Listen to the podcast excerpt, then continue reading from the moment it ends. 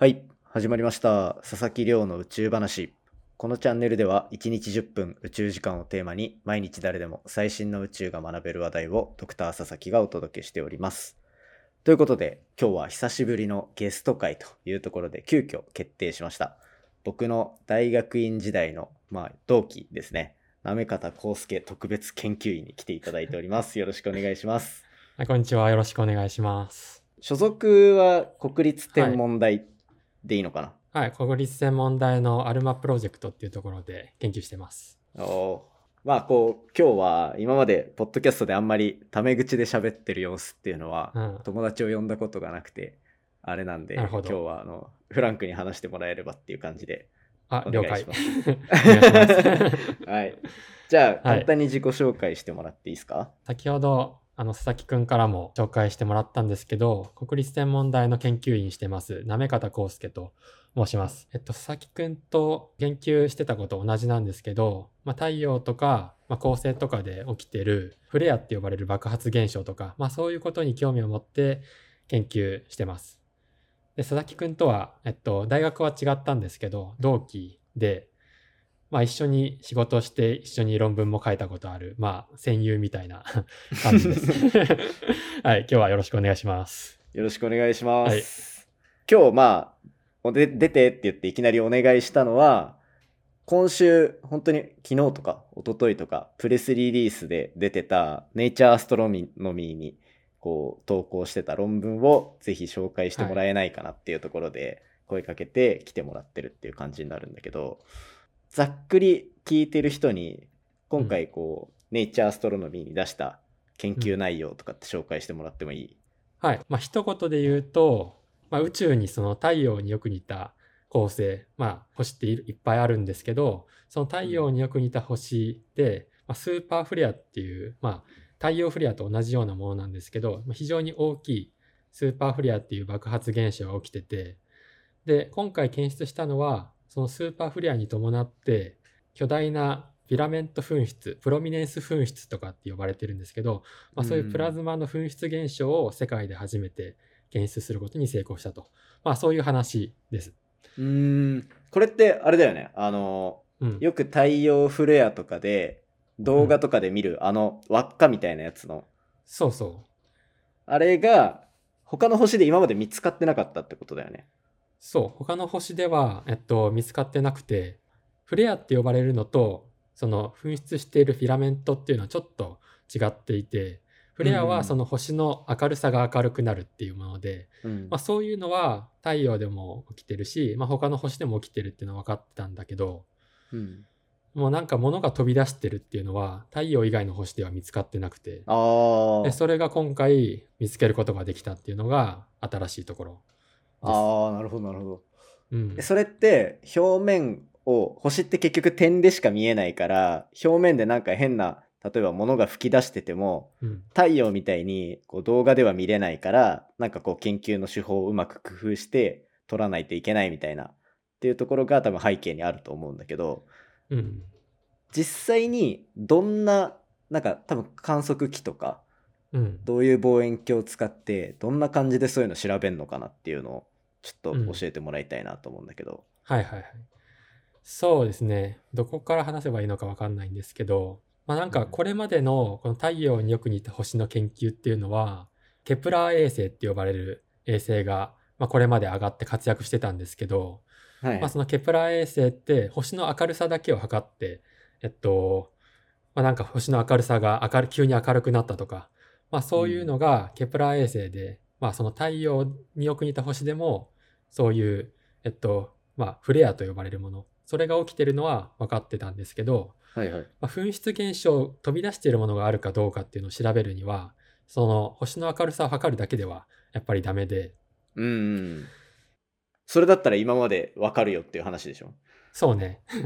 それだったらわかるんだけど、やっぱ飛び出してるかどうかっていうのを見るためには、分光観測っていう星の光をその色ごと、波長ごとに分けるっていう観測をして、物が動いてるかどうかっていうのを見ないといけないんだけど、そのスーパーフレアのその分光観測っていうのはこれまで誰も、えっと、太陽、太陽によく似た星で成功したことがなかったんですよ。ああ、なるほど、なるほど。うん。そもそも星の明るさが明るくなるってことしか分かってなくて、それ以外のことがもう全く分かってなかった。はいはい。で、今回僕らがやったのは、その日本、日本にある一番大きい光赤外の望遠鏡、生命望遠鏡っていう、ああ、一緒に使ったやつ。そうそうそう。この前一緒に研究した時にも使ったやつなんやけど、うんうん。それは分光観測ができる望遠鏡で、はいはい。で、その、えっと、望遠鏡の、まあ、特技があるんだけど、ものすんごい、あの、なんていうか、なん何日も、えっと、時間を使っていいっていうか、ものすごい観測時間を投入できるっていう、そういうちょっと特技があって、じゃあもう、例えば1週間丸々見るとか、そういうことができる。そう。で、今回は1週間どころじゃなくて、4週間以上観測して、まあだから1ヶ月ぐらい 観測できて、だって、生命って、そもそも日本国内で最大級とかの望遠鏡なのに、それをもううん。4週間占領できるみたいな。うん、そうそう、なんかそういうすごい、すごいな。すごい贅沢なことをして、はい、でまあなんかそれちょっとなんかあのちょっと脱線はするんやけど、うん。こそういう時間をもらえてるのもなんかこの前佐々木くんらと研究して一つ論文書いたやん。書いたね、書いたね。そういうなんか論文の実績があったからこそやっぱそういうなんかいっぱい時間使っていいよっていうのを言ってもらえたのでそういうなんか本当にあのあの時一緒に研究させてもらえて、まあ、それがこの研究にもつながってるっていうふうにはあ、言えると思そうなんだ。ううわ、めっちゃ嬉しい、それは。うん、いや本当になんかそういうこれまでの実績があったからいっぱい研究時間もらえて、でそういういっぱいの研究時間があったからこそなんかこういうめちゃくちゃレアな現象誰もこれまで検出したことない現象をやっと捉えることができたと。そっか、そもそもめちゃめちゃフレアが起こるかどうかっていうとこも、うん、若干運任せみたいなところがあるから、もそう。時間でカバーして、う、うんとにかく 確率的に低いのを見つけに行こうみたいな。うそう。なんかもっと効率の良いなんか方法もあるかもしれないんやけど僕らがやってるのはもうなんか脳筋みたいな考え方なんやけど とりあえとりあえずずっと見てやれみたいな。そういうこと。をうん、そういうなんかすごい膨大な観測をして、えっと、初めて検出分光データっていうのをかん、えっと、検出することができてまあそれでようやくこういう成果を上げることができたっていうまあそんな感じですあーそういね。う感じ。うんなるほど。そもそも太陽に似た星とか、そういったところをどんどん研究していく、うなんか意義みたいな。結局うん太陽で分かんないことを調べて、最終的に太陽の話に多分落ち着けたいと思うんだけど、そうね。そこってなんか最終的な目標とか、こういうのにつながるみたいなのってあったりする？なるほど。えっとまあなんか2つの方向性があってで一つは、えっと、まあ、これまでの研究で、なんかその、太陽でももしか、まあ、太陽って比較的その、他の太陽によく似た星に比べると、まあ、比較的穏やかで、うんうんうんまあそこまで大きいフレアって頻頻繁に起きるわけではない。で、はいはいえっと、スーパーフレアって呼ばれるような、え最大級の太陽フレアの、まあ、10倍とか100倍とか、それぐらいのエネルギーを出すやつって、うんまあ、これまで観測されたことがないんですよ。実は太陽。ああ確かに確かに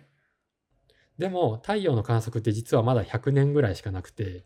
1000年に1回のイベントとか、数百年に1回のイベントとか、そういうのって、実は起きるかもしれないけど、僕らが知らないだけ。そういう可能性が最近提案されつつあって、で太陽でそういう非常に大きい現象が起きた場合って、多分地球の文明ってなんかすごい影響を受けると考えられるんですよ。なんか人工衛星がすごい被爆してなんか墜落してしまったりとかうんうん地上の送電網にもすごい圧力がかかってそれでなんかまあ故障してしまったりとか、まあ、多分ものすごい被害が出る可能性があると。うん。でも我々の太陽をずっと見ているだけだったらそういう数百年とか数千年のイベントって、まあ、多分観測するして研究することもできないのでそれだったら他の星を見て太陽によく似た星を見て、まあ、我々の太陽が今後どうなるのかっていうのを知れるんじゃないかと、まあ、そういうアプローチをこれまでやってきてで、今回の研究で分かったことって、ある意味太陽でももしかしたらそういうスーパーフレアが起きて、でそれに伴ってプラズマがバーンと飛び出して、まあ、人工衛星を故障させたりとか、まあ、そういうことにもつながりうるんじゃないかと。うん、将来的にですけれども。そういうじゃあ、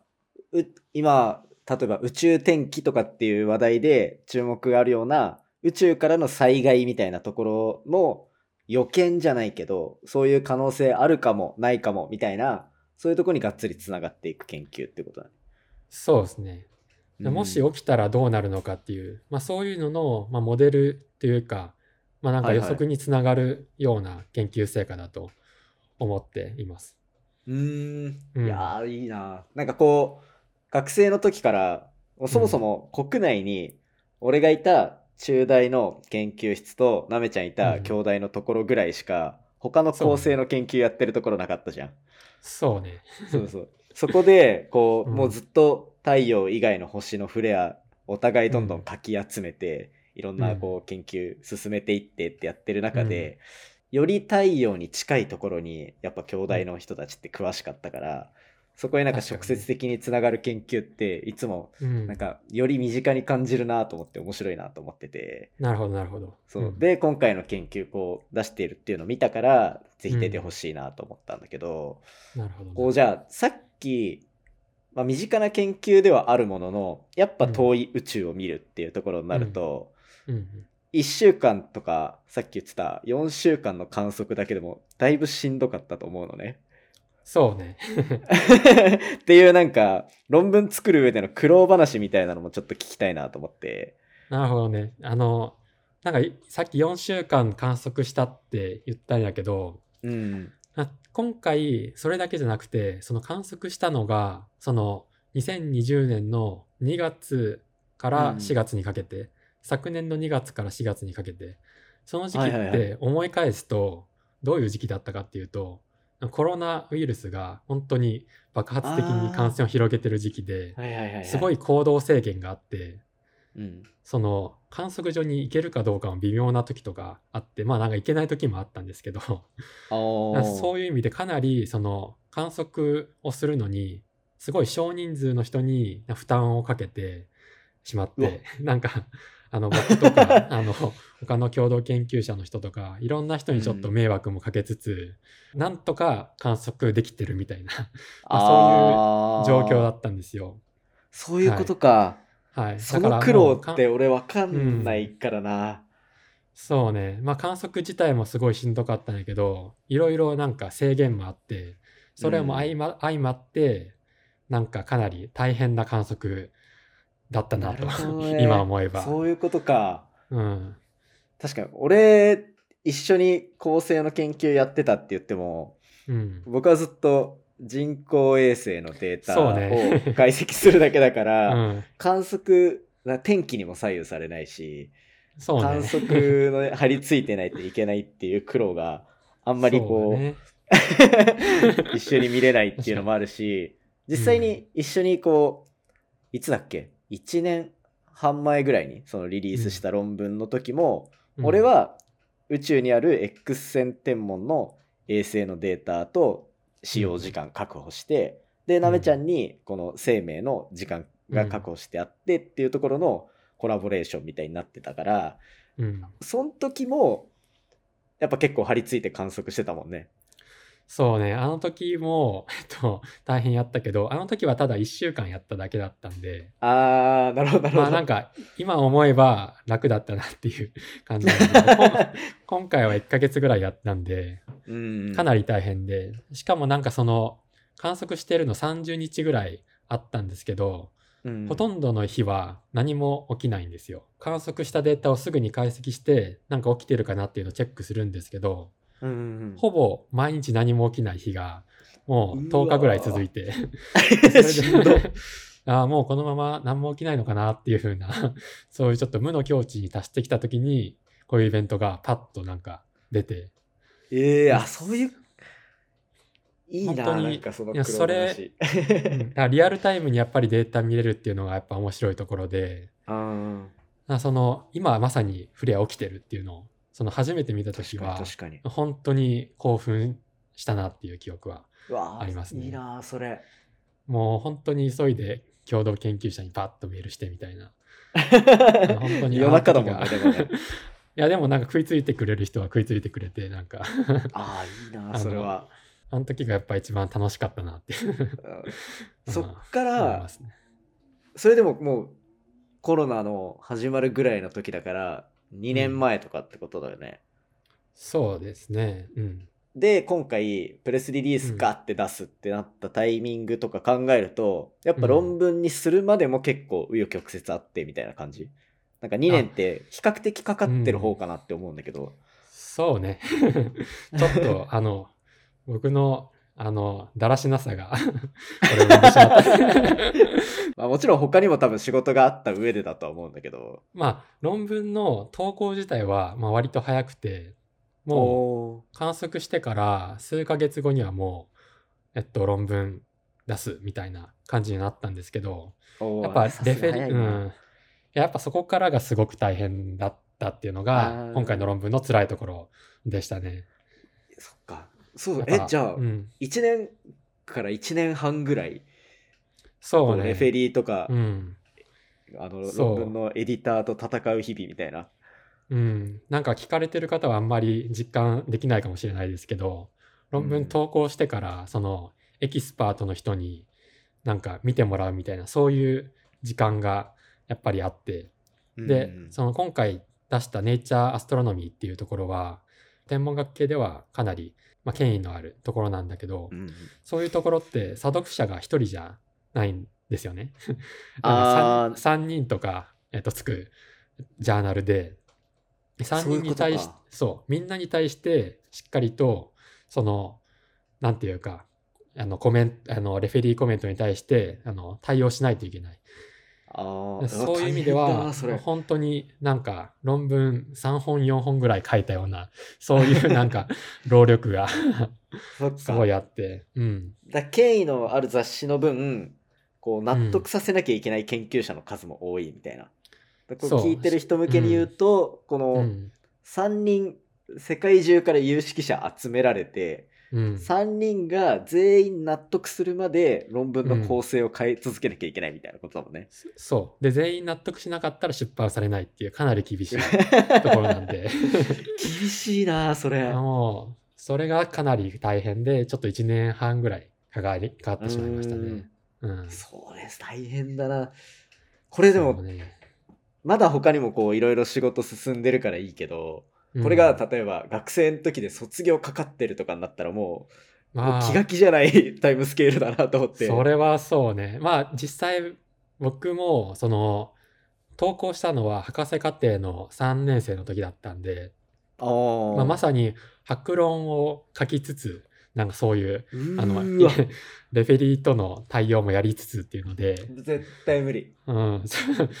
そこはちょっとあのかなり大変でまあやみそうになった時もあったんですけど。やっぱそうなんだな。うんいや、俺もうこれ、ポッドキャスト始めてから1年半ぐらい経つから、うんあの博士論文のえげつないしんどい時のテンションがそのまま声に出てたりすんのよ。なるほど。い やそうだから多。分なめちゃんも同じよううんにやってたら、もう完全に多分そこら辺で一旦もう声のトーンが2トーンぐらい下がって そうね。あの時にやられてたらちょっとやばかったね。うん。うん。でもその中で書いた博士論文もあれでしょ？京都大学の、あれうん。何賞っていうの？学長賞？あ、なんか総長賞っていうのをいただいて、まあそれはまさにあの、総長。ってどんぐらい偉い人、総長は、う一番偉い人一番偉いんじゃないですかね。なんか、大学の、大学の、京都大学の中で多分一番偉い人で。すげえそれはまさにあの、佐々木くんとやった、あの、仕事の内容が評価されて、あそっちであれなんだ、うん、そっちでもらったやつなんで、もうなんか佐々木くんのおかげで、あの、取らせていただきました。いやいやいやいやいやいや ありがとうございます。あれ、そっか、あれが、あれはちょうど今回使った生命がう出来上がったそファーストライトって言って、なんかうん一発目のそうそうそう観測だもんね。う、そう。あの時は、生命望遠鏡の観測が始まって、一番最初の観測を割り当ててもらって、そこでの成果だったんで、かなりいろんなところで報道してもらえて、はいはいはいはい。うん。それを評価してもらえたっていうのだったんそで本当に、本当にあの時はもうありがとうございました。あの時なんかめっちゃいろんなところ一気にうん。ね、観測時間確保してとか、うん。佐々木くん NASA いたよねみたいな。ちょっとあの、うんあの望遠鏡の時間確保しないみたいな。うん。いやあの時、は、そうね。えっと、正直今回のネイチャーアストロノミーに出した論文の観測のその、なんていうか、解析よりも、多分佐々木くんと一緒にやった時の、その論文の、まあ、まとめる作業。まとめる作業においては、佐々木くんと一緒にやった論文の方が、かなり大変だったっていうか、ああ、そうなんだ。うん、その、まあ、NASA のえゴダートのその、えっと、ナイサーっていう衛星のデータとか、まあ、佐々木くんのところの、えっと、中央大学の、えっと、望遠鏡のデータとか、まあ、そういうのいろいろかき集めて解析しないといけなかったんで、確かに。そのまとめるっていうのがかなり大変でしたね。いやー、そっか。いや、その話もじゃあ今度別で時間取ってしよっか。そうですね。なんかそれだけで一本取れそうなぐらい。あれも結構多分インパクトあったと思うから。あっちも思い出深いなっていううん感じですね。いやーありがたいありがたいでそっからこんだけこう面白い研究につながったっていうのはめっちゃ嬉しいなと思ってて、なんか最後、うん。こういう研究多分どんどん発展させていくのかなっていうふうにうんうん思うんだけど最終的にどういう研究までやっていきたいなとかっていう研究者としての目標とかってある？なるほど、なるほど。まあ、一つはさっき言った、まあ、太陽で、えっと、我々の太陽でスーパーフレアっていうのがまあ起きた時に、えっと、地球環境、あるいは社会っていうのがどうなるのか。まあ、そういうのを最終的には突き詰めていって、まあ、ある意味、その人類における、まあ、なんか、減災面での貢献、まあ、そういうのをしたいっていうのが、一つのの大こ大目標。でもう一つは、さっきちょっと言えなかったんだけど、その今回観測した星って、まあ実は若い頃の太陽にそっくりの星みたいな感じなんですよ。まあ、今の太陽ともそっくりなんだけど、若い頃の太陽ともそっくりで、まあ若い太陽でえそういう爆発現象、噴出現象が起きた時に、もしかしたらその噴出現象は、まあ、若い頃の地球環境、あるいは火星環境にも影響を及ぼしてたかもしれない。そうすると、そういう時の地球とか火星って、実は、その、まあ、生命が生まれる、あるいは生命が住める環境が整えられ始める。まあ、まさにそういう状況だと考えられてるんですけど、はいはい。まあ、もしその影響が大きかった場合って、まあ、人が住める、生命が住める環境にもなり、えー生命が住める環境を壊す方向にも働くかもしれないし、うん。一方で生命が住めるような環境を作るかもしれない。そういうふうに最近言われてるんですよね。まあ、そういう観点では,、はいはいは生命誕生とか、まあ、そういうのにも関わってくる研究であるというふうに個人的には思っていて。うん。今後もしかしたらこの研究を突き詰めていって、まあ、惑星分野の人とかもコラボレーションしていけば若い頃の太陽とかあるいは他の恒星が若い頃の地球あるいは系外惑星にどういうふうにえっとまあ影響を及ぼして生命が住める環境を作っていったのか、まあ、そういうのも知れる、知れるようになるんじゃないかと、まあ、そういう期待感も持って研究していきたいと思ってます。いやーめっちゃ面白そうだな。俺これ、うん。系外惑星の話題って、まあ、ポッドキャストで自分も興味あるから結構取り上げてて、あなるほど。そうそうそう。なんかうん。地球にすごい似た星が見つかったっていう話も出たりあとは全然違うけど惑星系がどうやってできたのかとかっていうのを最近結構そういうプレスリリースとか論文とか出てるからなるほど、なるほどなん。かこう興味持ってたのにこうそこになめちゃんの構成側の研究からうん。またアプローチが進んでいったらそれはそれでめっちゃ面白いなと思うんでなんかまた。論文リリースしたら喋りに来てください。はい。ぜひよろしくお願いします。あとりあえずじゃあ今度また別で時間取って、あの一緒に書いた論文の話でもはい。もうぜひしましょうめっちゃ嬉しいです。あの、思い出話をまた しましょう。確かに確かに。いやめっちゃ良かった今日は。いやこれ本当に聞いてる方に伝えたいのは、こう僕、同期でこういろいろみんなまあ研究者として活躍されてる方もいるけど僕身の回りで見ててもなめちゃん突出してやっぱ成果出してたりすごかったから うんもうこれからあもう出たらすぐにあのポッドキャスト呼ぶんであの皆さんぜひ注目の研究者として覚えておいてください。ありがとうございます、宣伝。ということで、じゃあまあ今日はこんな感じはいで発表した論文とちょっとした昔話させてもらいました。今日はありがとうございます。ありがとうございます。ということで、今回の話も面白いなと思ったら、お手元のポッドキャストアプリでフォロー、サブスクライブよろしくお願いいたします。番組の感想や宇宙に関する質問については、Twitter のハッシュタグ宇宙話、宇宙が漢字で話がひらがなになってますので、つぶやいていただけたら嬉しいです。それではまた明日お会いしましょう。さようなら。